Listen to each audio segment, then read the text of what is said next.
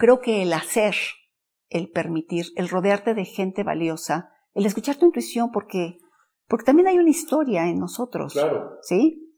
Y es como poder observar y poder verme y, y, cómo, y cómo estas interacciones, porque finalmente la vida son relaciones. Y la relación más importante es con uno, porque a partir de uno es como nos relacionamos con el mundo. Bienvenidos al podcast Elevando la Conciencia entre Padres. Yo soy Edson Prudón y en este espacio platicaremos de temas que nos atañen a todos los que somos padres. Todo con el fin de ser más conscientes al momento de educar a nuestros hijos. Estoy seguro que te ayudará a ampliar tu visión y percepción como padre de familia. Platiquemos de padre a padre. Bienvenidos. Buenos días, buenas noches, buenas tardes. Bienvenidos nuevamente a este podcast. Elevemos la conciencia entre padres. Y qué mejor oportunidad de elevar una conciencia que hablar de un espectro autista. Y para eso, como siempre lo hemos dicho, aquí el tema no es hablar desde un punto de vista muy técnico, sino más bien desde un punto de vista entre padres, ¿no? Y hoy nos acompaña Marisela Fukugauchi. Muchas gracias, Mari, por... Al contrario, gracias a ti. Por tu tiempo, por tu disposición, pero sobre todo por esta apertura de poder compartir tu experiencia de 22 años. 23, pero realmente son ya 20 cuando iniciamos este proceso. Este proceso, este... Bueno, un poquito de, background. ¿Quién es Marisela Fukugauchi? Para los que no te conocen. Antes de hablar de quién es Marisela, quiero simplemente hablar y honrar al autismo. Al autismo porque, porque está aquí para mostrarnos algo más y para ayudarnos a evolucionar. Todas estas almas que, que han tomado este camino, almas valientes, pues nos están mostrando un camino de muchas facetas de nosotros mismos, porque están al servicio de la vida, al servicio de nuestro sistema familiar, para poder hacer contacto con uno mismo, hacer esos cambios tan necesarios a nivel personal para poderlos llevar hacia afuera y crear una mejor humanidad, una mejor sociedad. Así que bueno, pues yo honro muchísimo al autismo y a todas las almas que están en este camino. ¿Quién es Marisela? Marisela es una mujer muy inquieta, inquieta por naturaleza, sensible, abierta, con una disciplina interior muy fuerte, eh, con una voluntad y un espíritu incansable, una investigadora nata, amante de la naturaleza, fan de las orquídeas. De a lo mejor te falta, yo creo que la parte más importante, que eres mamá. Y soy mamá, obviamente. Soy mamá y no nada más de, de, de uno, sino de dos. Exacto, de dos, donde cada uno, aparentemente vemos el, el síntoma en alguno de los hijos, pero en el otro también hay otras situaciones que también tenemos que ver, porque el autismo y a los hijos y a uno mismo hay que mirarlos hay que podernos ver, hay que podernos ver a través de ellos, hay que poder eh, entrar en esta introspección y saber que, bueno, que a partir de nosotros nuestros hijos también aprenden. Por supuesto, este, este es un aprendizaje recíproco, ¿no? Eh, o sea, eh, en mi experiencia también como papá es que yo he aprendido más como papá de a lo mejor en, en la escuela, ¿no? O, en mi comunidad, de, porque te reflejas, ¿no? Y si eres si estás en esta eh, posición de apertura y de ver posibilidades, pues te reflejas y dices, oye, pues ese soy yo. Ese hijo que tengo ahí, a ese enojón, a ese geniudo o a ese brillante o talentoso, ese soy yo, ¿no? Este, y de repente no lo queremos reconocer, no nos queremos ver reflejados en ciertas cosas, ¿no? Y lo que tocas es este, para mí también el punto de, honrar el autismo y presente, por eso me, da mucho gusto poder platicar del tema contigo, porque sé que muchas personas después de la plática terminarán honrando el espectro autista, pero yo creo que aquí el punto importante es reconocer en dónde estamos, con quién estamos y reconocer a Carlos Eduardo. Y para reconocerlo primero hay que mirarlo.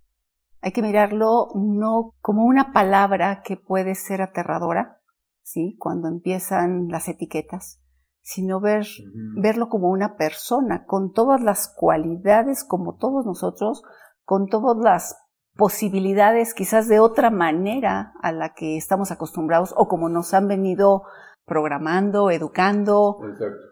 Y poder ver todo ese potencial, ese potencial que ahí está, ¿no? Pero hay que trabajar. Hay que trabajar. Hay que este, trabajar y es un trabajo de 24 por 24 Sí, sí, sí. y el trabajo de mamá sí y de papá Nunca acaba. no acaba y en estos casos se requiere más voluntad y se requiere corazón. Sí, sí, sí. Es. Pero bueno, entrando un poquito en materia, ya, ya medio lo presentamos a, a Carlos Eduardo. Este, ¿Quién es Carlos Eduardo? Para que vayamos ya hilando un poquito de qué vamos a hablar.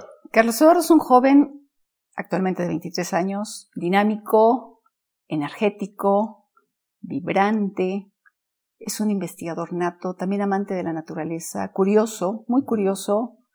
Eh, es un chico que es un mandala, es un mandala viviente que transforma los aspectos de la vida con los que cruza su camino y nos hace también transformarnos. Es un gran maestro y es un precipitador del hacer, del crear, del abrir caminos, de tocar puertas, también de confianza, de gozo, de alegría, porque es una energía vibrante que en verdad me ha mostrado que la energía no se cansa, ahí está. Simplemente tenemos que aprender a, a canalizarla, a enfocarla para lograr los objetivos que queremos, pero sobre todo para disfrutarla y disfrutar los procesos de la vida. Y él es, él es un gran maestro del goce y del disfrute. No de gozar el resultado final, sino el proceso. El proceso, claro. Que, que de repente lo sufrimos, ¿no? O sea, queremos llegar a una meta y sufrimos todo ese camino y llegamos muy agotados a ese, y terminamos por no disfrutarlo, ¿no? Por quedarnos insatisfechos de lo que hemos recorrido, ¿no? Este, y en este caso vamos a remontarnos un poco a los inicios de hace 23 años. ¿Cómo es este proceso? Es, eh, ¿Cómo identificamos o en qué momento identificamos que nuestro hijo es autista? O en tu caso, ¿cómo tú te diste cuenta? Bueno, primero que nada quisiera hacer una pequeña observación y creo que tenemos que ver más que nada cómo identificamos a la persona que está dentro de una condición o entrando a una condición o algo es diferente, ¿sí? Para ir quitando la etiqueta, porque si bien hay una condición alrededor polifacética, Ujú. tenemos que enfocarnos en la persona. Correcto, claro, Sí. por supuesto. Y creo que desde ahí podemos empezar a, a tener una postura diferente ante la vida, ¿sí? Los papás tenemos, tenemos el corazón con los hijos y empezamos a observar cuando algo nos está mandando una señal. Y a veces esa señal, aunque en ese momento no la quiera reconocer, sí lo estoy viendo. Estoy observando quizás a chicos o niños, niñas de la misma edad donde estamos viendo un desfase, estamos viendo que no hay una capacidad de respuesta, que no nos miran a los ojos, que no hay ciertas eh, juego simbólico que normalmente se empieza a dar en ciertas etapas de los niños, donde empiezan a ver falta de interacción social, falta de interés en, muchos, en muchas áreas, eh, ecolalias, movimien- movimientos repetitivos también, Sí. y sobre todo el desfase, y, y- y muchas veces coincide con la entrada a una escuela. Y claro, en la escuela Claro. también empiezan a ver pues esas pequeñas observaciones, ¿sí? La familia también hace observaciones. Ujú. Yo creo que lo principal es dejarse ayudar y buscar ayuda. Porque si nos paralizamos o nos quedamos en la negación, no vamos a ayudar. Y qué difícil, qué difícil eso que dices. Parece, o sea, lo, lo dices muy fácil, pero yo creo que a todos nos cuesta mucho trabajo dejarnos ayudar. Sí, pero la vida nos va enseñando. Si no lo Sí. aprendemos, la vida nos va Y enseñando. precisamente eh, eh, el objetivo de este ejercicio, de dejar esto grabado, es precisamente eso. Aprender, escuchar de otras personas y, y entender que debemos dejarnos ayudar. Nunca es tarde, pero entre más pronto nos dejemos ayudar mejor, ¿no? Este, pero, Es más, fa- o sea, podemos estar más ligeros, exacto. porque si no nos vamos a agotar, ¿sí? Yo misma he tenido esos procesos donde, bueno, hasta que digo ya, me rindo, me rindo ya, ¿sí? Así ya no. ¿Por qué? Porque, porque la sobresaturación viene a todos niveles y el sistema nervioso se sobrecarga. Y obviamente, si yo no estoy en mi centro, si yo no estoy en mi armonía, no voy a poder ser receptiva ante eso que la vida me está mostrando para poder ayudar. Me tengo que ayudar primero a mí misma. Y si no sé cómo, pues a pedir ayuda. Y ahí otro tema muy importante es, primero eres tú. Y el claro ejemplo es el del avión, ¿no? Cuando caen las mascarillas que te dicen, primero tú y luego ayudas a los demás. No, no ayudas si no te ayudas tú primero. ¿no? Claro. Y otra vez, reconocer que necesitamos nosotros ayuda primero para que yo pueda ayudar a, a mi hijo, a mi hija, a mi esposo, etcétera, ¿no? Pero si yo no permito esa ayuda, pues no hay cómo ayudar. Exacto. Porque muchas veces la ayuda está ahí, pero a veces uno no lo permite. Correcto. Y dentro de este proceso que empiezas a, a identificar, que empiezas a, a, a eh, recibir información de la escuela, información de, de, la familia, tu propia información que empiezas a, identificar, ¿qué, ¿qué, proceso viene? ¿Qué, ¿A qué te confrontaste y a qué te, te, te diste cuenta? Bueno, primero que nada me confronté a mí misma, a mis creencias, a mis limitaciones, a mis miedos, uh -huh. a mis expectativas, al mismo sistema familiar. A saber que una parte es lo que yo creo, lo que yo pienso, y mi pareja está en otra perspectiva y en otro punto también de, de poder integrar toda esta información, ¿no? Y cada uno nos vamos relacionando y a veces pues no está el eco de manera simultánea, conjunta para hacer un trabajo en equipo. En equipo. Y cada quien a su manera y, y, con el tiempo uno va aprendiendo a respetar la manera en la que cada uno lo afronta sí. y también cómo, cómo asumimos las responsabilidades, cómo asumimos pues en el día a día lo que vamos haciendo, ¿no? Y el punto es poder, habría un ideal, ¿sí? Cuando en la pareja se trabaja bajo un objetivo coordinado, apoyando, yo creo que obviamente los resultados van a ser mejores, ¿no? Porque las discrepancias mermarían, los sabotajes se eliminarían y desde cuestiones de dietas, si no sí. estoy de acuerdo en, en que una alimentación sea la adecuada, pues obviamente me va a generar acá un sabotaje eh, tremendo, ¿no? Cuando yo sé que estoy observando en mi hijo que hay cosas que no está digiriendo y el cuerpo es, es perfecto, es, es, es maravilloso y es una unidad que trabaja de manera conjunta. Y cuando algo no lo procesa, hay que poner atención ahí. El cuerpo nos avisa, el cuerpo nos está avisando por muchos lados, a través de la alimentación, de lo que procesa, de las emociones, de esos gritos incesantes, el cuerpo también habla, de los ruiditos que hace el cuerpo, de cómo está la piel, cómo estamos, porque, porque el bienestar se, se, nota, ¿sí? ¿Y cómo nuestro nivel de inconsciencia llega a ese punto de no darnos cuenta de lo que nos está informando nuestro cuerpo? Nuestro propio cuerpo te está hablando. ¿Y cómo no lo escuchamos? ¿Y ¿Cómo no nos damos cuenta de esa parte en donde decimos, oye, pues hay aquí un, una pequeña alarmita este pequeño dolorcito no es otra cosa más que una llamada de atención de no dormir bien, uh -huh. de no alimentarse bien. Sí, y, y si aunado a eso le ponemos que tenemos una expectativa que nuestros hijos queremos que estudien en tal escuela, con un sistema educativo que a lo mejor es con una estructura muy rígida, bajo ciertos patrones que van a generar más estrés a la familia y a la persona que está dentro de esta condición. Exacto obviamente no va a funcionar. Y ahí es, es también escucharnos, escucharnos a nosotros mismos, con lo que nos está diciendo nuestra intuición, lo que nos está mandando esos mensajes. ¿Cómo me siento yo con todo esto, no? Porque eso es vital. Y a veces la comunicación también se corta, porque también nos invita a ver cómo me comunico yo, ¿no? Claro.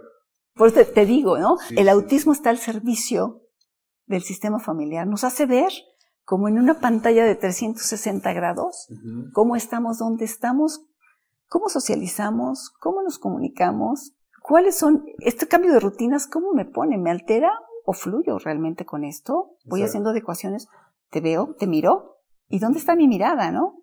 ¿Dónde está tu mirada? Y cuando podemos ver la mirada y nos podemos ver al otro, claro que vamos a poder tocar algo más profundo. Y, y sobre todo, yo lo he platicado en otros momentos, si estás presente, ¿no? Claro. Pero no, no nada más en, en no. cuerpo, sino si estás presente mentalmente, emocionalmente, todo alineado con el momento en, el que, en donde estás y que estás procesando todo alineado, ¿no? Porque de repente estamos físicamente en un lugar y nuestra mente está en otro totalmente alejado. ¿no? Y nuestras emociones están gobernando y entonces si el cuerpo es nuestro contenedor de todo esto, es como si estuviéramos así y fuera de armonía. Entonces, cuando nosotros alineamos precisamente, empezamos a encontrar el sentido, empezamos a fluir con los mismos ritmos de la naturaleza, del universo, empezamos a escuchar, despiertan esos, eso que está ahí para todos disponible.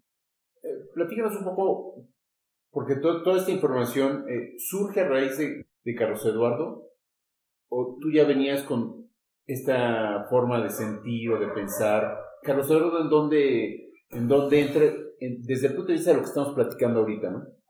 Como yo tengo una mente abierta y yo estoy abierta, ¿sí?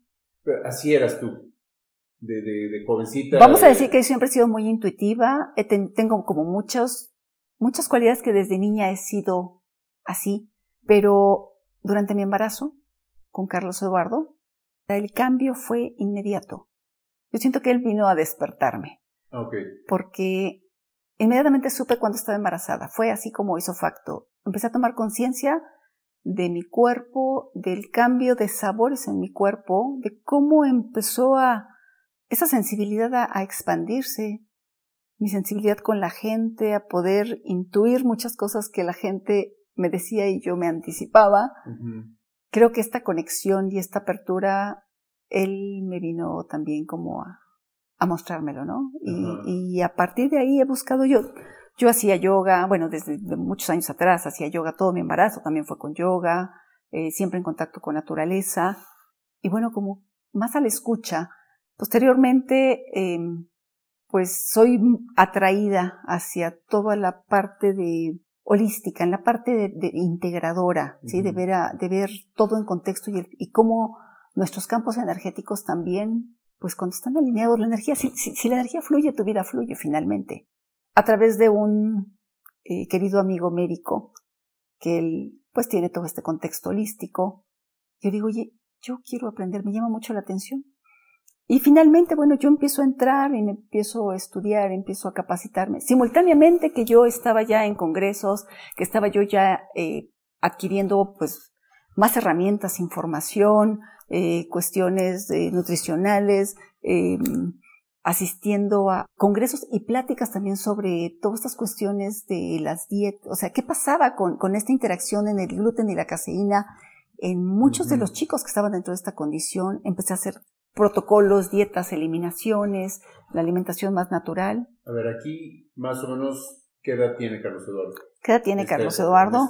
En esta, época, pues cerca de cuatro años. Cuatro años. O sea, ya es algo que ya es, es claro, ya eh, tú ya viviste un proceso en donde lo aceptas, ¿no? Este, reconoces eh, a, la persona que está en esta condición y tú empiezas con un proceso de decir, me tengo que mover, Sí, claro, o sea. conozco y tengo que educarme en este Siempre hay que movernos.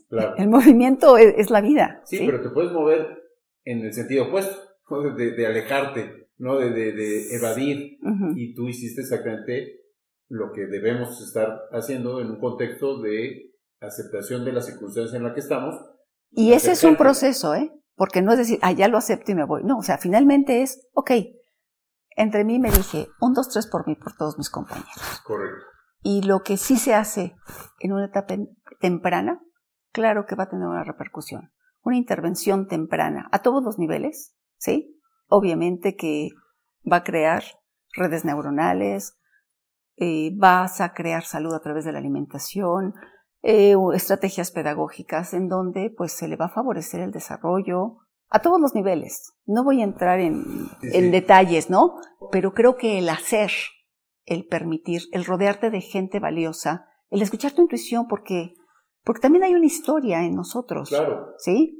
Y es como poder observar y poderme y, y, cómo, y cómo estas interacciones, porque finalmente la vida son relaciones. Y la relación más importante es con uno, porque a partir de uno es como nos relacionamos con el mundo. Y, y es lo que dicen, este, ¿te gusta estar solo? Dices, no, estoy conmigo. Claro, claro. Este, y eso, eso la gente como que no, mucha gente no lo entiende. Claro, claro. ¿Cómo? ¿Estás solo? No, estoy conmigo. Claro, pero es una cuestión cultural. Eh, eh, así hemos aprendido desde muchas eh, perspectivas. Y, y, además lo tocaste muy bien, dijiste la palabra este, muy precisa, cómo nos programan, el sistema cómo nos programa en algo que quiere el sistema que estemos encuadrados.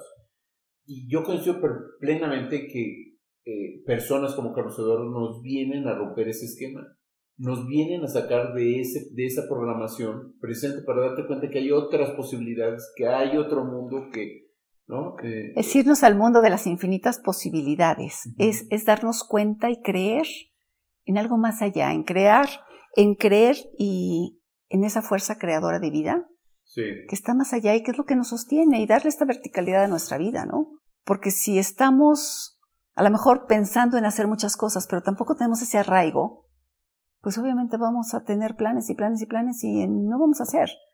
Pero eso que hagamos y la disciplina, yo creo que las cosas funcionan cuando también tenemos esa disciplina, esa constancia, el hacer en el día a día lo que es necesario, importante y prioritario, pues nos lleva también a los resultados. Y a veces tenemos que navegar contra mareas. Claro. ¿Sí? Por supuesto. Y tenemos que tocar esas emociones que se generan ante esas puertas que se cierran, esas puertas que, que a veces son ah, ásperas, sí.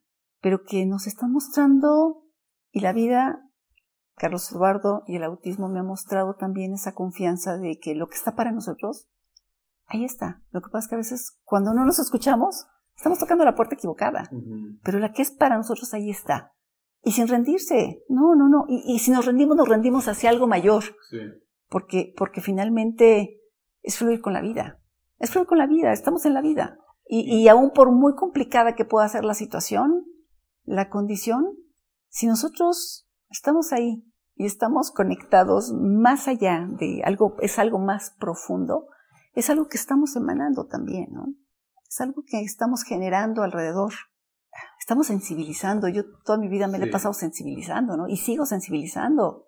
Elevando conciencias. Elevando conciencias y, aparte, eh, en mi parte, porque también soy rebelde por naturaleza, no me conformo con lo primero que me dicen y me dicen que no, yo digo, ¿por qué no? Y claro que sí, no puede, claro que sí puede. Y, es como este, esta fuerza interior que va más allá de, estos paradigmas, ¿no? Este, este cuestionamiento constante, ¿no? del por qué, para qué. Sí, y el para qué.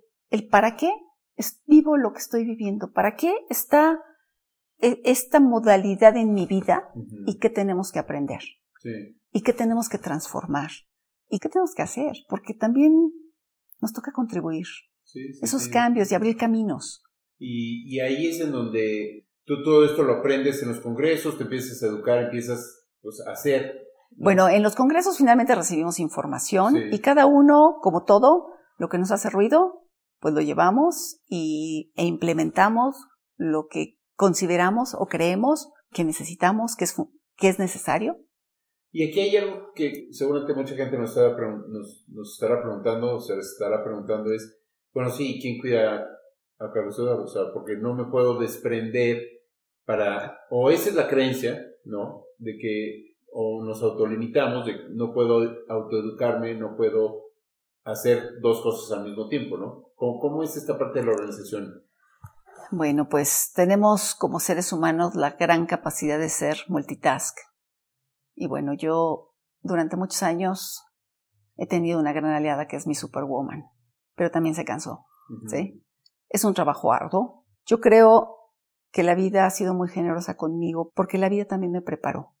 En la familia donde yo nací y crecí, la inclusión era parte normal, natural. Y también he tenido grandes coaches en mi familia. Siempre fueron viendo algo más. Aquí, vinculándome con profesionales que podían coadyuvar, observaciones desde esta parte profesional también donde, donde todo fue sumando para muchas cosas. ¿Quién cuida a Carlos Eduardo? Yo creo que eso es una cuestión que todos por sentido común tendríamos que aprender primero a cuidarnos, pero si yo no me sé cuidar, pues obviamente el cuidado va a estar a cargo de y vamos a estar, si tenemos la posibilidad de contratar a alguien que esté al pendiente y demás, o que a veces yo conozco muchas personas alrededor que dicen, pues ahí está su nana, ¿no? o ahí está la persona o su maestra de apoyo o su sombra. Sí. Y yo creo que, que si bien coadyuva, hay algo que nos toca hacer como papás. El ser padres implica, como tú bien lo dijiste, estar. Ser papá y ser mamá es estar, es asumirse y asumir la, responsabilidad del rol en el que estamos. Porque si dejamos todo para que alguien más lo haga, ¿quién les va a enseñar? Eso, eso fue un paradigma que yo tuve cuando Carlos Eduardo hizo el cambio a la adolescencia. Y las opciones de escuelas, que es un tema de las escuelas, pero las opciones se fueron cerrando, y más en, la, por la edad de Carlos Eduardo, obviamente, pues los esquemas eran diferentes. Ahora hay muchas opciones, porque también hay más chicos dentro del espectro. Actualmente en México, por cada 53 niños que nacen, hay uno con autismo. Y no porque nazcan con autismo, porque entran dentro del espectro de trastorno autista. ¿sí? Entonces, pues claro que, que, los retos educativos, los retos como padres son mayores, los retos para el sistema de salud también son, son, mayores. Entonces, como sociedad tenemos que hacer algo más y darnos cuenta y poder integrar todos estos factores o multifactores que están. Pero si yo no veo qué hay, qué hay en mi sistema y cómo estoy enseñando y cómo estoy educando y qué tan abierta estoy a dejarme ayudar y qué tan abierta a lo mejor estoy a, a ver esta parte de manera con una visión holística, integradora, de ver el todo, no ver nada más al cuerpo, porque el cuerpo me va a mostrar lo que en el ambiente se genera. Sí, lo que dicen, no ver el árbol, ver el bosque. Si yo veo una plantita, ¿sí? Si yo estoy viendo una plantita y una plantita está en el lugar adecuado, con la luz, con los nutrientes adecuados, con gentileza alrededor, claro que se va a desarrollar. Hermosa. Y quizás, y también, si es una planta de, sombra, esté en su lugar adecuado adelante. Si yo le expongo al sol y no es su medio, irá desarrollando capacidades para poderse adaptar. Y va a sufrir ciertos cambios y va a tener que, que hacer cambios internos para poder estar ahí. Pero quizás no va a estar tan contenta, porque su naturaleza es estar en sombra, ¿no? Y por el otro lado, si yo estoy en ese ambiente hostil, claro que eso también va a empezar a crear que la mente empiece a crear historias, empiece a crear cuentos, a contar cuentos, ¿no? Que las emociones estén a flor de piel y el cuerpo va a empezar a, mostrarlo también. también. Y yo creo que es, es el punto de poder encontrar este equilibrio interno este equilibrio entre mente, cuerpo, emociones, espíritu, y alinearnos y poder asentir a la vida como es, así es. Como el caso que, digo, sin desviarnos mucho, pero pues es lo que estamos viviendo, ¿no? El tema este de, la pandemia y demás, pues es, es lo que estamos viviendo. Y, yo elijo cómo quiero estar en este proceso. y es un proceso, porque yo voy a vivir diferentes momentos, pero yo tengo que entrar también en la tormenta, en mi propio caos, para poder alinearme. Si yo no entro en mi caos, ¿qué alineo? Y esto es un proceso de vida, esto es la vida. Sí, y, y dentro de todo, de repente nos gobierna el miedo, ¿no? Claro. Y como nos gobierna el miedo. Y el miedo también lo alimentan. Claro. Eh, regresando a, Carlos Eduardo y, esta relación, tú te vas educando y vas desarrollándote eh, o vas desarrollando más habilidades de convivencia con, con la condición de Carlos Eduardo y tocaste ahorita el tema ya de la escuela. Entonces ya Carlos Eduardo empieza a tener una edad en la que pues ya tiene que tener una convivencia social y tiene que tener una educación académica. ¿Cómo, es esta relación? Y, y, aquí, pues sí, a lo mejor muchas escuelas este, no, no, les va a gustar mucho los comentarios. No les va a gustar mucho, pero, pero bueno. Pero son parte también del sistema que estamos programados, ¿no? Sí, eh, primero que nada, eh, yo agradezco todos los aprendizajes que he tenido. Ha sido un gran aprendizaje el tema de escuelas para mí. Y agradezco también a, las personas idóneas que también han hecho la diferencia. Con su apertura, con su honestidad, con su profesionalismo y con su calidad humana. Y bueno, hay escuelas para diferentes formatos y para mí el aprendizaje, sin entrar en detalles de escuelas, creo que ni todos los sistemas ni todas las escuelas son primero que nada, para los papás ni para los niños. Este es un punto importantísimo, ¿sí? Porque si hay sistemas, y actualmente hay más sistemas. A mí, pues a lo mejor me tocó picar piedra. picar piedra, preparar gente. imaginemos esto hace 15 años, 18 años, cuando tú te enfrentaste a esta situación. sí, y me enfrenté también a mis emociones, porque obviamente, pues sí se me hicieron nuditos en el estómago ni en el corazón, ¿verdad? Pero bueno. Estamos hablando, digo, ya nada más para poner en contexto las cosas, estamos en el 2021, eh, hace 18 años, digo, para que más o menos, por si escuchas esto después, fuera del 2030, eh, sepas que, pues al inicio de los 1998, el siglo XXI, no empezó con, con esta gran eh, expectativa que se tiene en el siglo XXI, ¿no? Empezamos con grandes deficiencias. Claro, claro. Por, lo pronto en la parte educativa, ¿no? Y hay grandes eh, personas que aportan, más allá, a veces sin tanta pedagogía, simplemente con la voluntad de, de, de querer hacerlo. Y hay terapeutas natos, hay maestros que tienen esta cualidad de estar en la vida y de ver de ver a las personas, no ver la condición. Y bueno, así como tuve experiencias no tan lindas, tuve experiencias maravillosas con gente que hasta yo decía, ¿es en serio? Que me dijeron, y al papá que no le guste, que saque a sus hijos. Yo dije, wow, ¿es en serio? Después de haber vivido otras experiencias, quizás no tan lindas, ¿verdad? Y por otro lado, eh, también eh, maestros y toda una escuela donde el personal entrándole al 100% y viendo y incorporando a, Carlos Eduardo, y no nada más a Carlos Eduardo, porque había otros chicos también dentro de diferentes condiciones, no eran especialistas, simplemente tenían la voluntad de incorporar y de saber que sí se podía. ¿Sí? y esto, es el punto. para mí ha sido, bueno, ¿qué te puedo decir? Es una vinculación que fue más allá, porque con todas esas personas y con esas familias, pues estamos conectadas y, y quizás mostramos un camino de, del cómo, sin esfuerzo, simplemente el querer. Yo tenía mamás que me decían, oye, a ver, va a ser la fiesta de mi hija y quiero que vaya Carlos Eduardo, pero no me mandes a su maestra de apoyo. No quiero maestra de apoyo. Y Bella va a disfrutar la fiesta también, no se va a hacer cargo de su hermano. todos, todos vamos a hacernos cargo y todos vamos a estar. Y yo me comprometo directamente a eso. Y wow, yo decía, así quiero más mamás. Así más mamás. Eso es, finalmente. ¿Y durante este proceso encontraste más mamás así? Sí encontré más mamás, pero bueno, después... O, familias. Encontré más familias dentro de otros ámbitos, quizás ya no en, dentro de las escuelas, porque las opciones pues empezaron a cerrarse. Vivimos también pues la cuestión donde pues a veces las escuelas pues también condicionan, ¿no? Y yo le decía, a ver, es que esto es como un embarazo o si hay inclusión o no hay inclusión. ¿Estás embarazada o no estás embarazada? Sí, sí, sí. Pero no es a medias. Porque, porque eso nos habla de, de, mi falta de confianza, de mi falta de estrategias, porque siempre pusimos, o sea, en, el caso de Carlos siempre pusimos los, los apoyos, vamos a decir, ¿sí? Que fueran necesarios y de capacitación y demás. Y a veces, aún con eso, en muchos lados nos topamos con la no apertura o con la parte humana, el factor humano de que permitía o no permitía en el salón de clases, ¿no? Exacto. Muy curioso. Ha sido, la verdad, muy enriquecedor.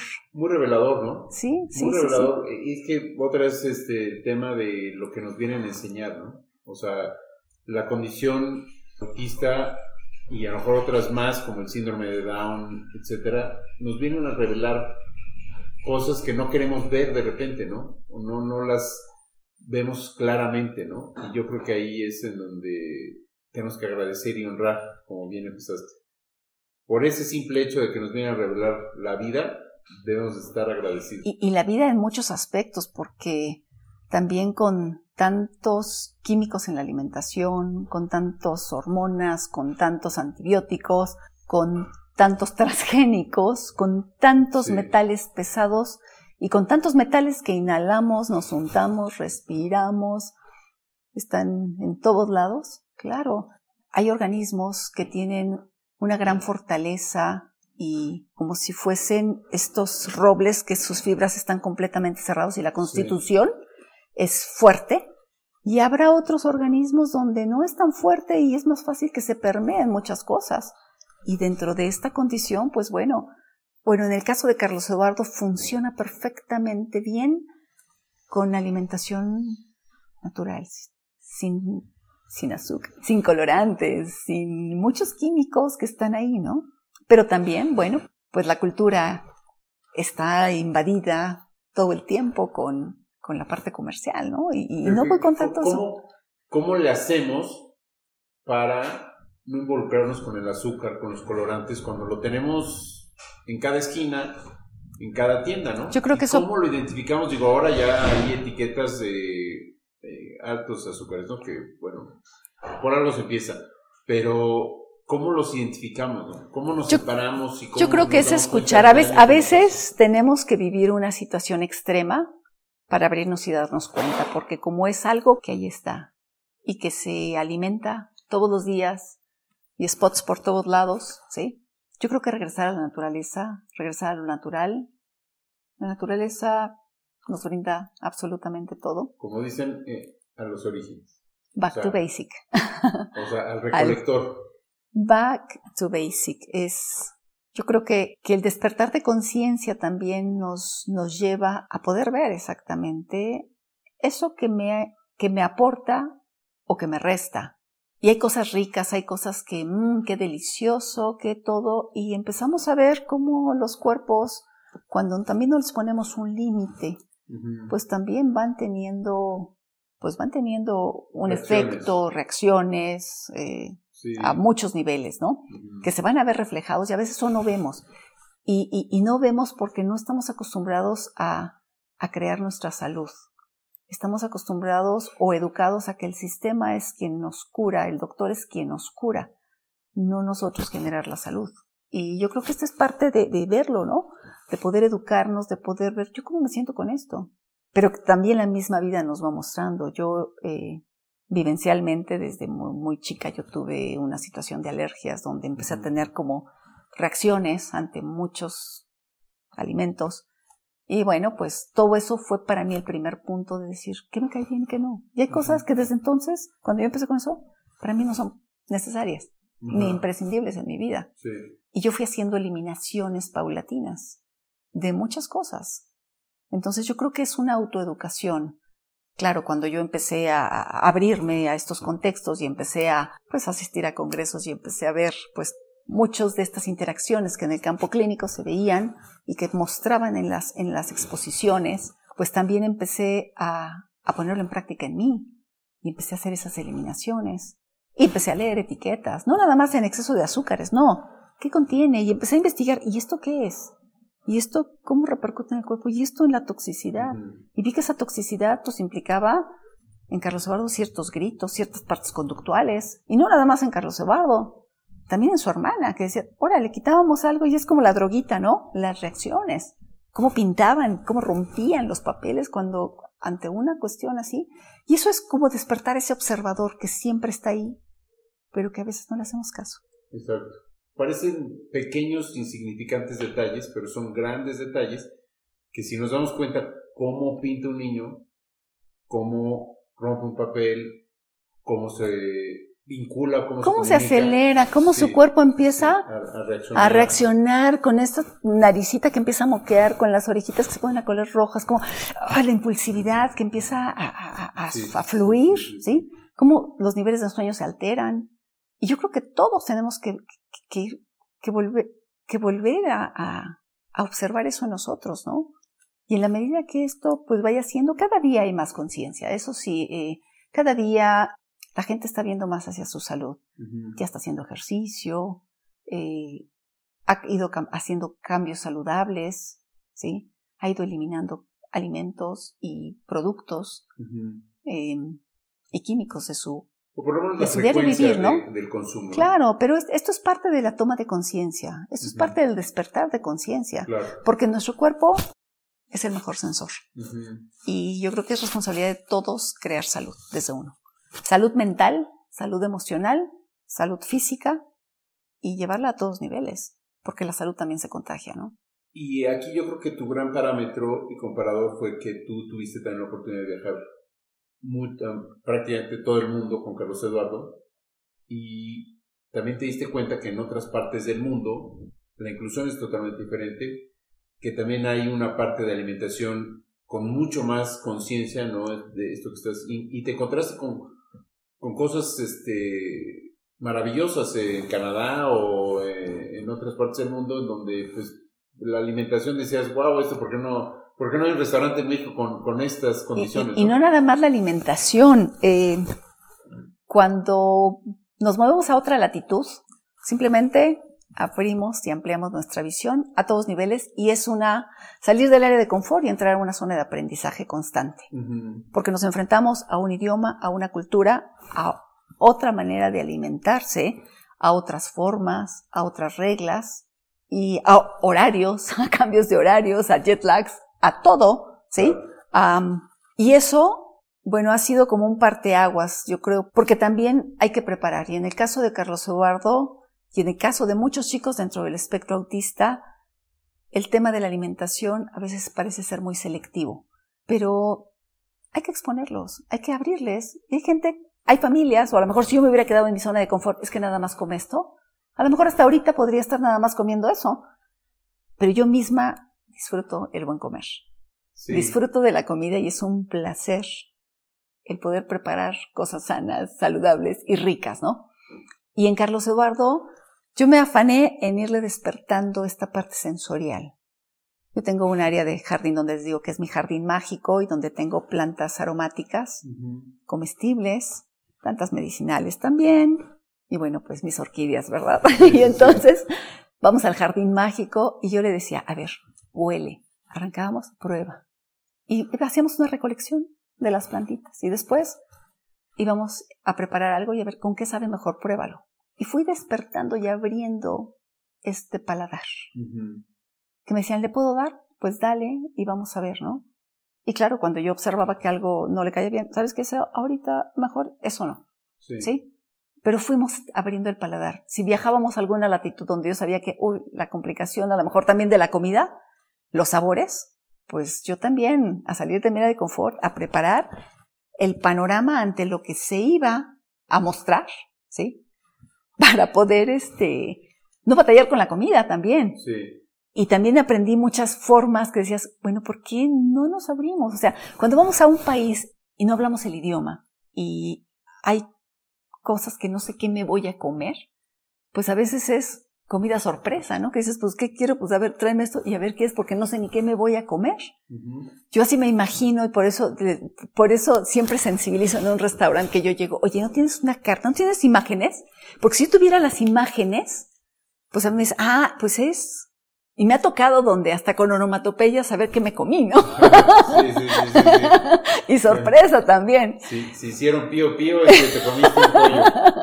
Y también me, en otra época y en otra etapa de mi vida también comí cosas que decías, es en serio, ahora ya no me los como, porque ahora soy amiga de todos los animalitos, ¿verdad? Claro, este, pero, pero el poder tener y podernos abrir a que en otras latitudes, si me voy a comer, puedo tener una imagen y digo, ah, esto tiene esto, y elijo, o en un iPad, o en comida de plástico que te presentan. Sí, sí, sí, y entonces digo, hay tantas maneras y todos tenemos diferente manera de aprender, diferente manera de ver, diferente manera de integrar la información.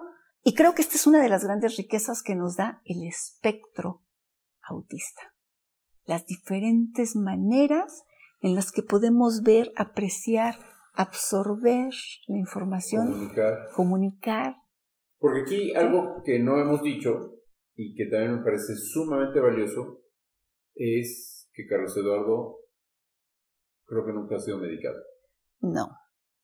Y no. creo que ahí empieza todo. O sea, empieza todo porque lo primero que nosotros hacemos, bajo cualquier condición, no precisamente el autismo, pero cualquier otra condición, incluso cuando nosotros tenemos alguna enfermedad, tipo gripa o algún viral, etc.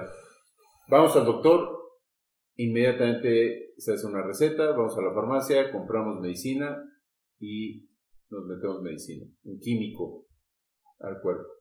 ¿Por qué tú decides que Carlos Eduardo hace 22 o 23 años o 20 años, tú decides no dar medicina. Yo creo que, que para mí el hecho de que él haya nacido en la semana 34 y por la falta de maduración de sus pulmones fue intubado a las 72 horas y ver como esos tratamientos que en terapia intensiva se hacen, yo me prometía que jamás iba a ser algo invasivo para él.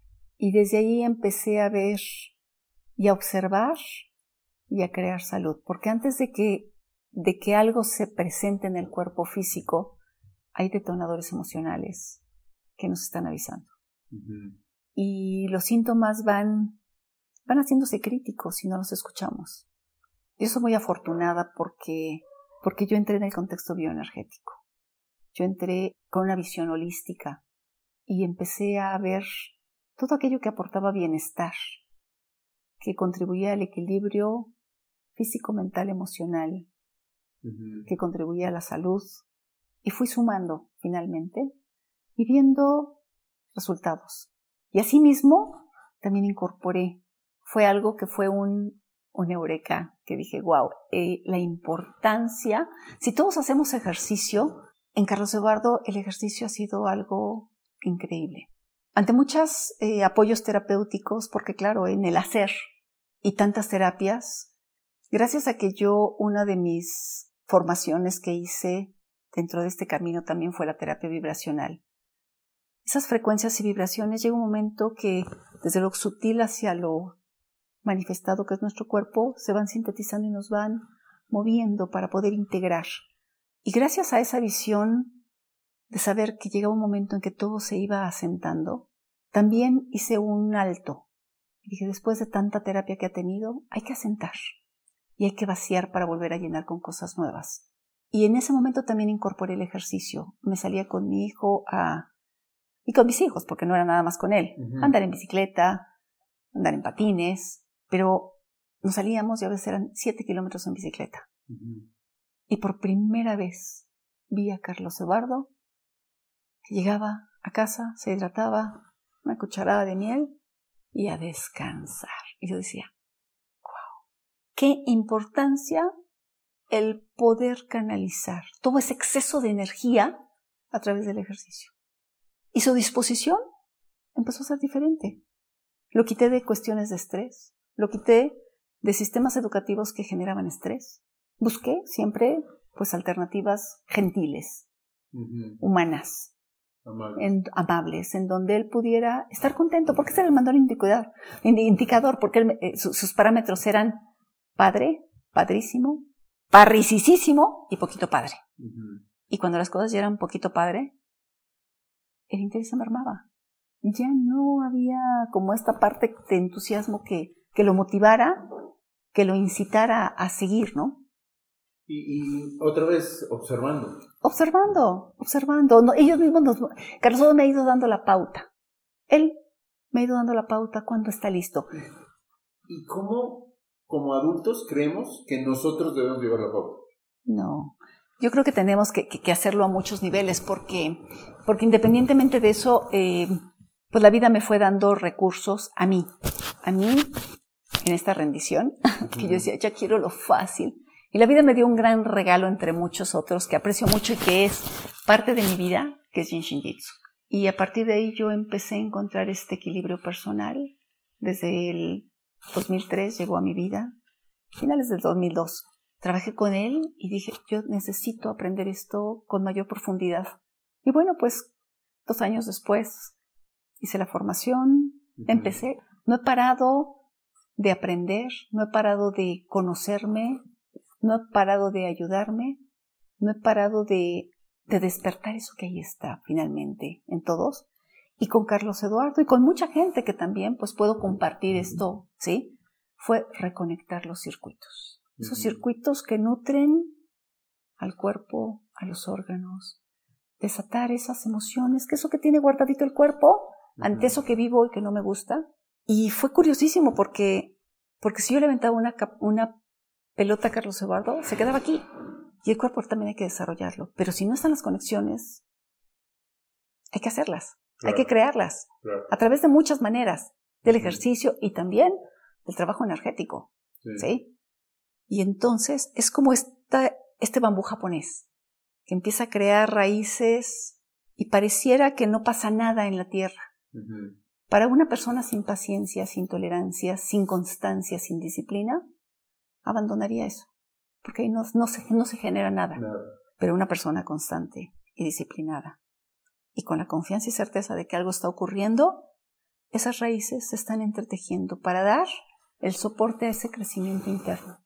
Y eso fue algo maravilloso que ha generado en Carlos Eduardo porque se expandió. Noté ese cambio porque de repente me acercaba y él solito, alto. Y empezó a marcar esas, esos límites saludables. Su cuerpo se puso fuerte, derecho, y empezó a, a, a entrar en un proceso diferente de aprendizaje a todos niveles, con mayor receptividad, con mayor fuerza interior, con mayor entereza, con mayor goce.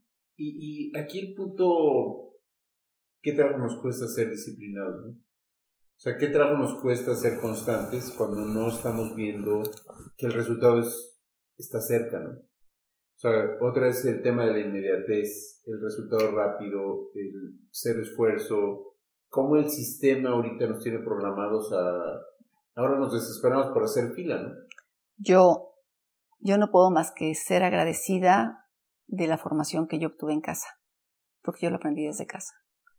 Y mis papás me enseñaron lo que es la disciplina, lo que uh -huh. es el orden, el esfuerzo, y los vi a ambos trabajar por un objetivo uh -huh. que como consecuencia nos dio otras posibilidades a todos. Y fue con el ejemplo. Claro. O sea, no hubo claro. una clase de disciplina de no, constancia no, específica, no, es el ejemplo. El ejemplo, pero sí había un formato. Si nosotros entrábamos a una clase, entrábamos como prueba. ¿Te gustó? Entrábamos un mes de prueba. Uh -huh. ¿Quieres seguir? Nuestro compromiso era un año. No nos podemos claro. salir. Claro. Porque yo creo que la constancia también se forma. El carácter también se forja. ¿Cuántos de los papás que nos están escuchando ahorita, pues a los seis meses nuestro hijo nos dice, ya no quiero estudiar esto y ahora quiero otra carrera? No, y... ya, no. ya me aburrió, ya me vio feo. Sí. Ya. Ya no me gustó. ya no me gusta. Y, y ese es ahí en donde, eh, si no hemos educado con el ejemplo y hemos sido coherentes desde los primeros años de nuestros hijos, por supuesto que cuando son adolescentes o adultos, adultos jóvenes, pues es muy fácil evadir lo que no nos gusta, eh, confrontarnos o... Y el resolverles, ¿no? Porque... Claro, el resolverles. Porque si les estamos resolviendo y poniendo todo a la mano, ¿cuándo van a aprender? ¿Dónde está el esfuerzo? Yo, yo, yo tengo muy claro eh, con amigas que de repente llegaban a la casa y veían a Carlos Eduardo en la estufa cocinando, haciéndose, ¿sí? Y me decían... ¿Cómo? A ver, explícanos esa parte. bueno, pues como persona también tiene que desarrollar tus habilidades para la vida. ¿Cómo, ha sido este, este, este, aprendizaje? O sea, está, sí el ejemplo, pero, eh, a ver, vamos a poner en contexto. O sea, Carlos Eduardo no está medicado, Carlos Eduardo ha sobrevivido al tema de la alimentación, este, eh, de una u otra manera tiene un comportamiento social aceptable, ¿no? En donde pues ya puede estar en un restaurante sentado, comiendo lo que él quiera comer, lo que él pidió, de acuerdo al menú que hay en el restaurante, puede estar eh, en una fiesta con amigos este, o gente familiar y puede prepararse. ¿Qué, qué, qué alimento se puede preparar? ¿Dónde lo queremos limitar? Yo creo que ese es el punto como papás. ¿Qué queremos? ¿Darles todo el abanico de posibilidades? ¿O lo limitamos para que tú no puedes? ¿O no te atrevas porque vas a fracasar, no? Sí. Yo creo que en la vida es ponerlo, exponerlo. Yo creo que hay, que exponerlos. Entre más nos familiarizamos con las cosas, con mayor seguridad nos movemos. ¿Qué, qué, qué nivel, o en, en, su condición o espectro, no sé cómo, cómo está catalogado, clasificado, en qué posición se encuentra Carlos Eduardo? De acuerdo a quién y para qué. Porque obviamente si tú quisieras ver en cuanto, si tiene 23 años, se supondría que estaría terminando ya sus últimos años de universidad, sí. tendría una funcionalidad eh, productiva. productiva, ¿sí? Pero todos tenemos diferentes roles en la vida. Uh -huh. Y no todos tenemos que hacer lo mismo. Claro. Ni nos toca hacer lo mismo. Ni ¿Qué, debemos estar ¿Qué enfoque? O sea, nosotros como papás, ¿qué enfoque le damos, no? Uh -huh. ¿Y hasta dónde vamos? A lo que me refiero era el hasta que eh, su vocabulario eh, esta parte de la que tú te, te, estás comunicando con él y cómo eh, familiarmente hablando también se pueden comunicar con él. O sea, ¿cómo logras esto? comunicándome con él. porque, porque. Pero observando. Y sí, pero, pero también comunicándome, porque han sido fases de darle, pues, las herramientas, de darle los. el vocabulario, de darle. Pues es una parte lúdica de la, de la vida, ¿no? Porque si bien hay estrategias que nos ayudan, pues a veces hemos olvidado pues que la vida también es divertida y que podemos a través del juego hacer muchas cosas y aprender muchas cosas. Carlos Eduardo ha, tenido acompañamientos de terapéuticos y lúdicos de muchas de muchos formatos y uno de ellos ha sido la terapia asistida por perros. Y posteriormente el entrenador de, nuestro perro, bueno, en un perrito anterior, Doki, ¿sí? Yo le pedí que si podía trabajar directamente con Doki y con Carlos Eduardo para para hacer algo más integral, ¿sabes? Y, a través del juego y desde esta cuestión y, esta energía de los perritos, ¿sí? Con una directriz gentil y amable, pudiera ir integrando muchas cosas en el paso a paso, ¿sabes? Aquí, lo que para nosotros es, es en automático, que es que rápido creció, ya habla, ¿sí? Aquí yo he podido o tengo la fortuna de poderlo verlo en él paso a paso. Así como fue en un tiempo y de repente todo eso que estaba ahí se disolvió cuando entró al espectro y fue empezar a construir paso a paso. A veces nos perdemos ese paso a paso y a veces no nos damos cuenta cuando dices, ya vístete. Sí, ¿y qué es vestirse? Y entonces el descomponer esa frase, esa instrucción en muchos pasos. Y esos pasos se fueron configurando también, pues, con fotografías, con imágenes, con dibujos, ¿sí? con la palabra, con el hacer. Muchos, eh, eh, eh, los dibujos. Y otra vez regresar otra vez a lo básico, ¿no? Claro. ¿Cómo se empezó a comunicar la humanidad con dibujos? Sí, sí, sí. Y, dejar testimonio sí. De lo que se hacía, cómo se cazaba, cómo se alimentaban, cómo recolectaban. Y la palabra, porque si yo llego a casa y digo buenos días y nadie contesta, pues yo dije buenos días, pero no tengo esta retroalimentación. Y entonces, esto nos implica también coherencia en el sistema familiar. La comunicación es algo de estar sintonizados en el mismo canal. ¿Por qué? Porque si yo estoy en este canal y acá estoy, obviamente me estoy, estoy hablando, estoy emitiendo una información, pero no hay una retroalimentación que me esté regresando y que me haga interactuar. Y eso es como algo que todos tenemos que ver cómo me comunico, ¿no?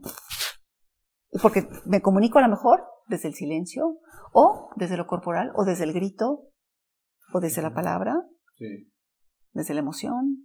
No sé, cada uno tenemos como esta, esta gran posibilidad de aprender a observarnos en, en cómo nos estamos comunicando.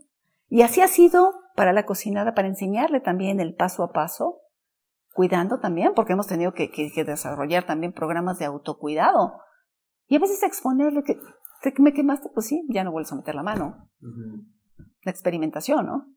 Sí, claro.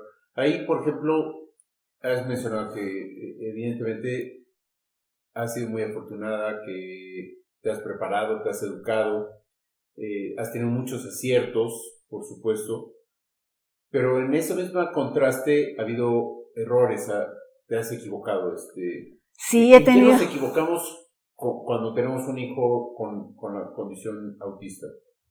Bueno, pues son muchos los, las lecciones y aprendizajes. Yo creo que, que en la vida podemos llamarles errores o equivocaciones, pero yo creo que más bien son lecciones, porque a partir de la experimentación y de lo que vivenciamos, vamos haciendo los cambios.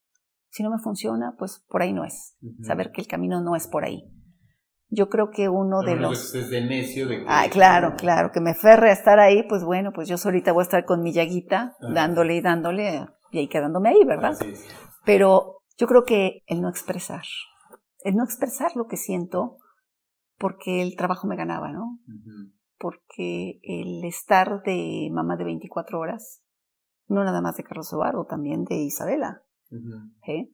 Yo creo que esto va creando, o en mi caso, creó una sobresaturación y sobre todo en mi sistema nervioso, un agotamiento un agotamiento, porque porque a veces me era más cómodo, porque también tuve que crear dentro de casa un ambiente diferente, porque los ritmos eran diferentes de Carlos Eduardo. Entonces, si íbamos a, un lugar, él tenía sus tiempos, y ya después había que estar corriendo detrás de él.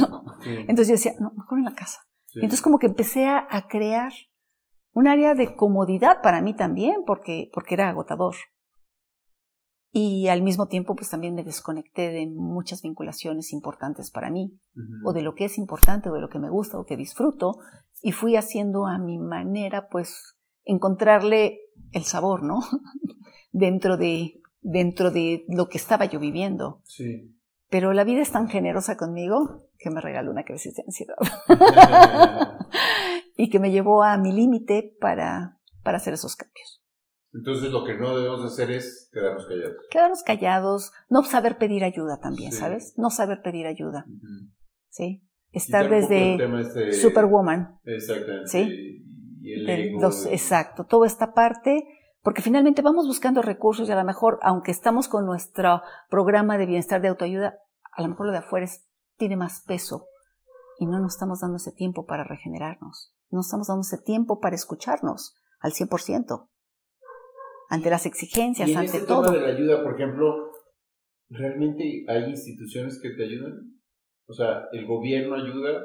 Porque estamos hablando desde un punto de vista, ahorita, pues, digamos, práctico, familiar, cercano, de primera instancia.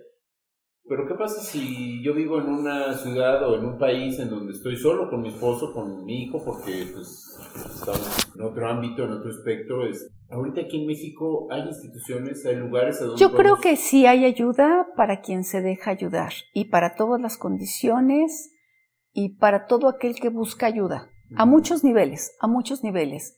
En el campo clínico de detección temprana, claro, hay clínicas y servicios de salud que hacen un diagnóstico temprano y que acompañan inclusive cuando hay cuestiones pues eh, diversas dentro de este abanico de, del espectro.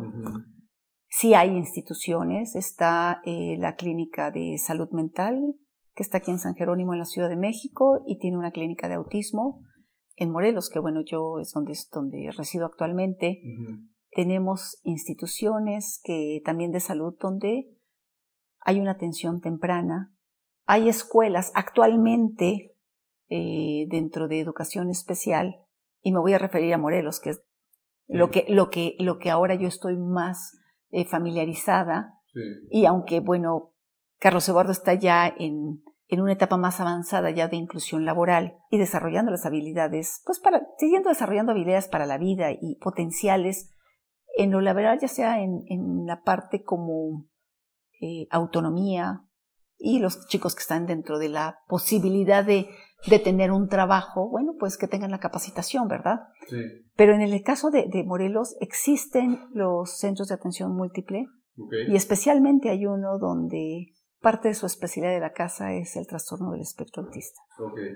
Y mis respetos, mis respetos para todo el personal para todo lo que están haciendo, porque también están siendo copartícipes a las mamás, a, los, a las familias. Y entonces, claro, claro, este está creando algo diferente. Integrado. También, exacto. Por otro lado, también la sociedad civil hace lo suyo. Uh -huh. Las sociedades de papás están haciendo lo suyo. Y yo por eso sigo honrando a, al autismo porque, porque nos está haciendo hacer los cambios para, para que crear un mundo donde quepa todo el mundo. Sí, una ¿sí? comunidad. Sí, y que quepamos, y que quepan todos, Sí, y que quepamos todos, desde cualquiera que sea la condición. Porque tenemos que crear una, una sociedad más empática, más sensible, una, una, una sociedad consciente, a todos niveles, a todos niveles, y desde la manera natural, sin miedo. Pero muchas veces es el adulto desde sus propios miedos que genera el miedo. Y esto lo podemos ver en, cuando un chico se integra a una escuela, Sí, claro. vemos los mensajes que hay del adulto. Sí, sí, sí, sí. A veces del papá, a veces del maestro o del personal de la escuela que se friquea, Sí. se aterra con eso que no sabe cómo. Y pues, a mí me decían, oye, y dile, dile tú, Sí, sí, pregúntale tú.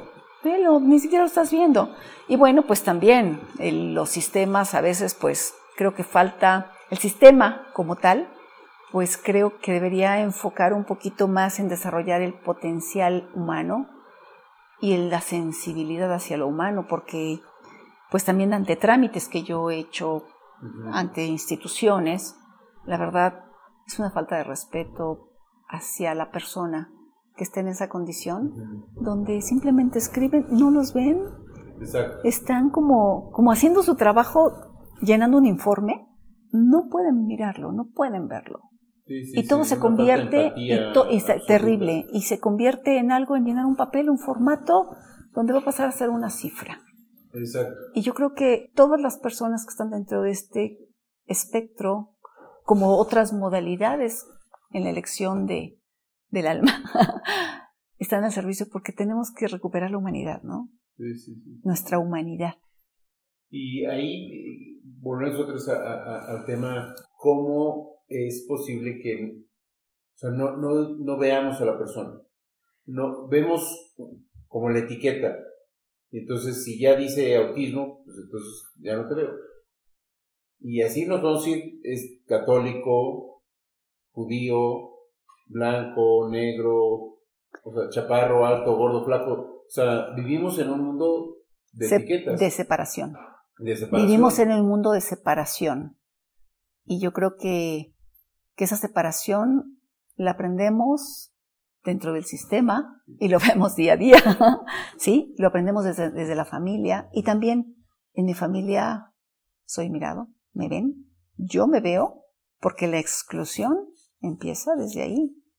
Si yo me siento excluido o me autoexcluyo en mi propio sistema familiar, claro que no voy a poder incluir a alguien más.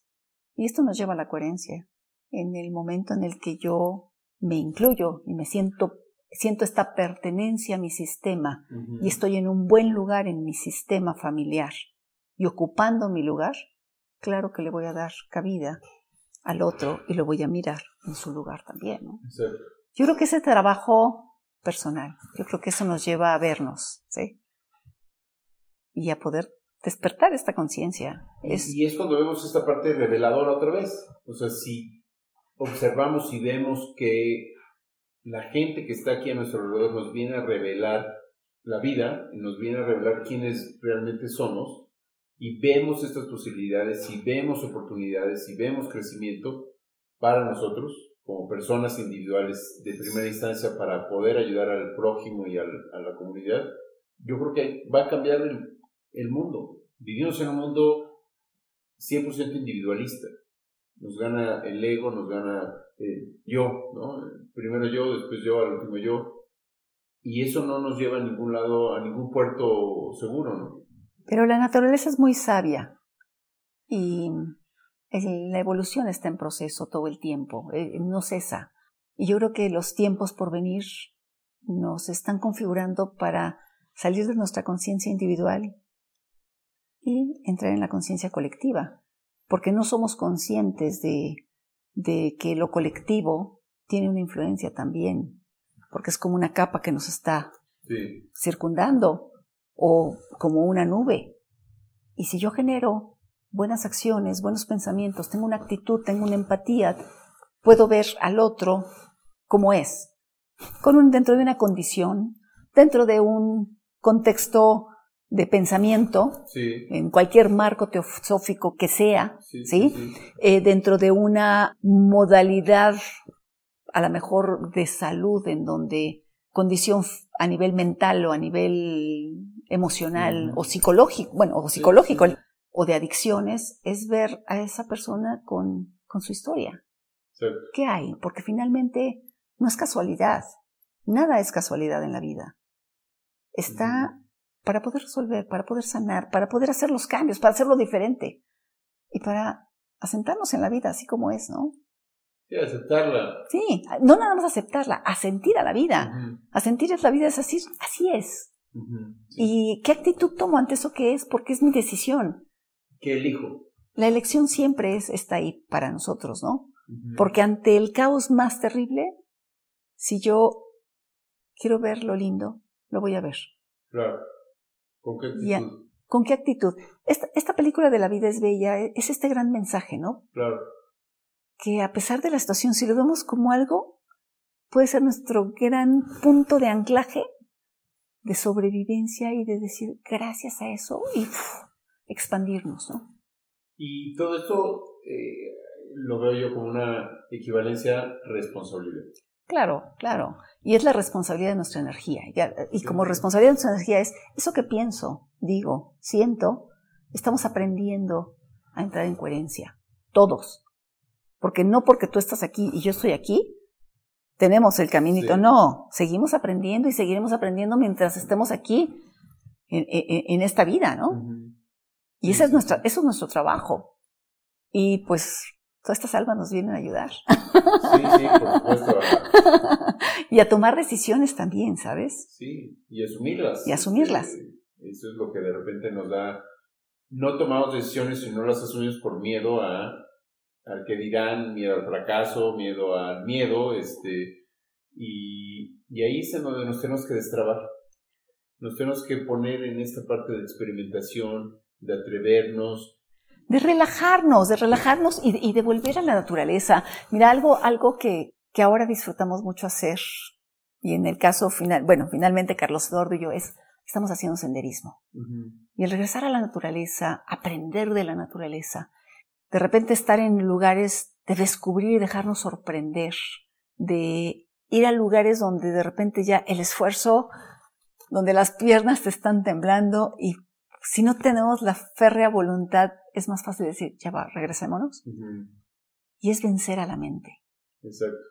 El hacer a la mente fuerte. Y necesitamos construir mentes fuertes y voluntad. Y lo demás se irá dando, como tenga que ser. Eh, dejarnos guiar, fluir con la vida, porque, porque los cambios y los paradigmas en estos tiempos tan desafiantes están, pero la vida está ahí también. Sí, y hay que romperlos. Y la vida y disfrutarla también, ¿no? Sí, sí, sí, sí. Eh, lo que decíamos, el proceso. Claro, claro. Este, el proceso. María, es una plática increíble. Este, dos o tres puntos con los que, si estamos en una con nuestro hijo o, con un familiar en condición autista. En resumen de todo lo que hemos platicado, ¿qué, qué, les decimos? Honralo, acompáñalo, crece, crece en tu persona, en tu desarrollo. Siga tu intuición. Déjate ayudar. Haz todo lo que sume. Intenta todo. Aunque haya paradigmas que te están y mensajes que te está diciendo eso no funciona, intenta todo lo que tu intuición te diga. Disfrútalo. Es muy gozoso el poder, el poder estar, estar en presencia, estar aquí y ahora disfrutando, porque, porque a eso nos lleva precisamente, y nuestra mente no esté divagando. No divagues. Sí. Trabaja en ti, equilibra tu energía, encuentra tu centro y desde tu centro vas a saber qué hacer. Vas a saber y enséñale a la gente también el cómo. ¿Cómo te gustaría que lo trataran? Enséñale, si no sabe, enséñale a él cómo y enséñale a la gente también el cómo dirigirse de acuerdo a sus canales que tiene abiertos en este momento. Y se irán abriendo más y más canales, ¿no? Sobre todo con el ejemplo y la... Con el ejemplo, intégralo, intégralo a grupos, que socialicen, no lo mantengas en tu casa, escolarízalo, ¿sí? Intégralo a grupos. Dentro de la sociedad civil tenemos un grupo que en verdad hace la diferencia y que yo amo con todo mi corazón. Y Carlos Eduardo igual, que es Unidos, porque está haciendo esta gran labor en la sociedad de crear esta empatía con personas con y sin discapacidad, integrándolos a la vida, a los espacios, abriendo espacios, viviendo la vida, disfrutándola y creando esta sociedad más empática, más consciente.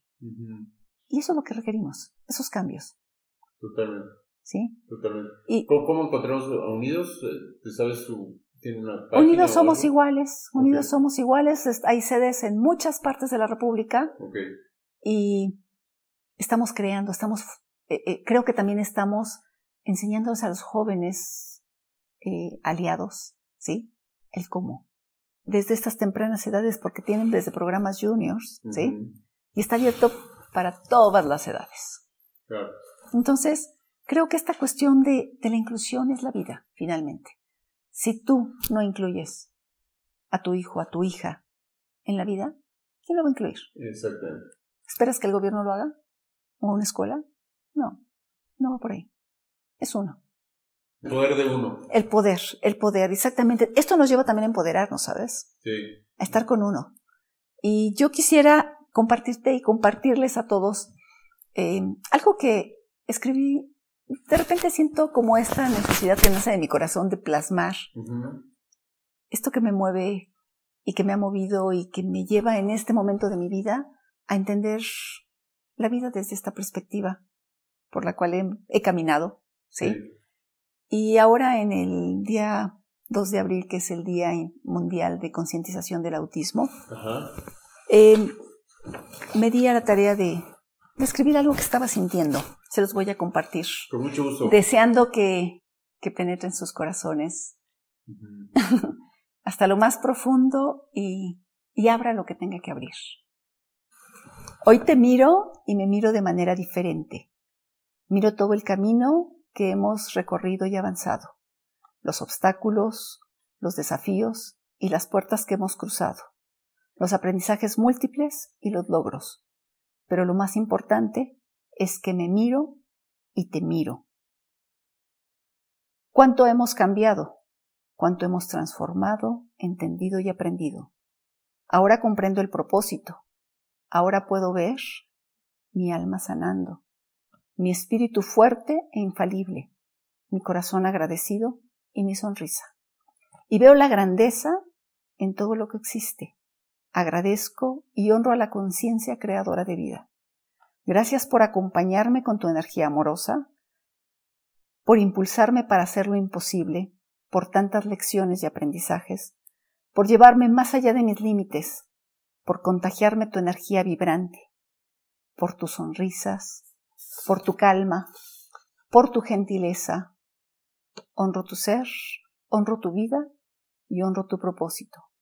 Gracias por caminar conmigo en este viaje de autoconocimiento y de transformación y de apertura del corazón. Gracias por tu energía amorosa y por ser el mandala que incesantemente transforma a su paso. Gracias, güero, eres un bálsamo para mi corazón. Muy bien, qué bonito. Y que todas estas palabras, eh, bueno, que reflejan toda una trayectoria, todo un ejemplo, pero sobre todo la constancia, la disciplina, este, el convencimiento. La verdad es que me ha gustado mucho eh, lo que nos has compartido, porque yo estoy seguro que a alguien le, le resonará. Y le va a resonar y saber que, que la vida es esto. Y la vida sigue, y el trabajo sigue, y seguimos implementando lo que nos dé bienestar, lo que favorezca, lo que suma, lo que sume, y desarrollarles también las habilidades para la vida. Cualquiera que sea la condición, cualquiera que sean las limitaciones, siempre hay un potencial. Por supuesto. Todos tenemos un talento. que Los talentos, y ver eso, eso que ahí está, Ujú. y despertarlo. Así es. ¿sí? Muchas gracias, muchas gracias, Mari. Eh, ¿En dónde te podemos encontrar? ¿Tienes redes sociales? ¿Alguien que te quiera contactar? Que me quiera contactar, bueno, pues estoy como redes sociales en esta parte, no las tengo tan abiertas, pero tengo un WhatsApp en el cual me pueden escribir, Ok, que es el 777-267-8680. Y con muchísimo gusto estoy en Cuernavaca, escríbanme y yo me comunico con ustedes. perfecto. Muchas Sí. gracias, Mari. Al Este, contrario, muchas gracias. Gracias a todos por, por este tiempo. Ha sido este, muy enriquecedora. Estoy seguro que a alguien le resonará, que a alguien elevará su conciencia después de, de escuchar esta plática. Y abrirá su corazón. y abrirá su corazón y verá nuevas posibilidades Claro. que nos ofrece la vida. Muchas gracias, gracias a todos. Nos vemos Gracias. en el próximo episodio.